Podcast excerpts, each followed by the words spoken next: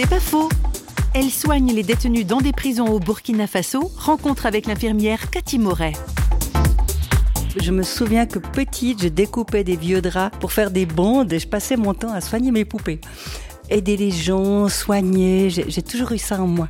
J'ai vécu quelque chose de particulier où à un moment donné, dans ma formation, j'ai vraiment ressenti comme un appel. Je me suis dit, mais en fait, je peux être infirmière en Suisse, c'est très bien, mais je préférais être dans un pays où vraiment il y a des énormes besoins pour soulager la misère des gens et servir mon prochain, servir Dieu en même temps. Mon mari Rémi avait ce désir d'aller servir euh, en Afrique dans la biologie et l'électronique, et moi j'avais ce désir de soigner, de soulager la, la misère. Donc on a senti qu'on était vraiment fait l'un pour l'autre avec le même but, la même vision.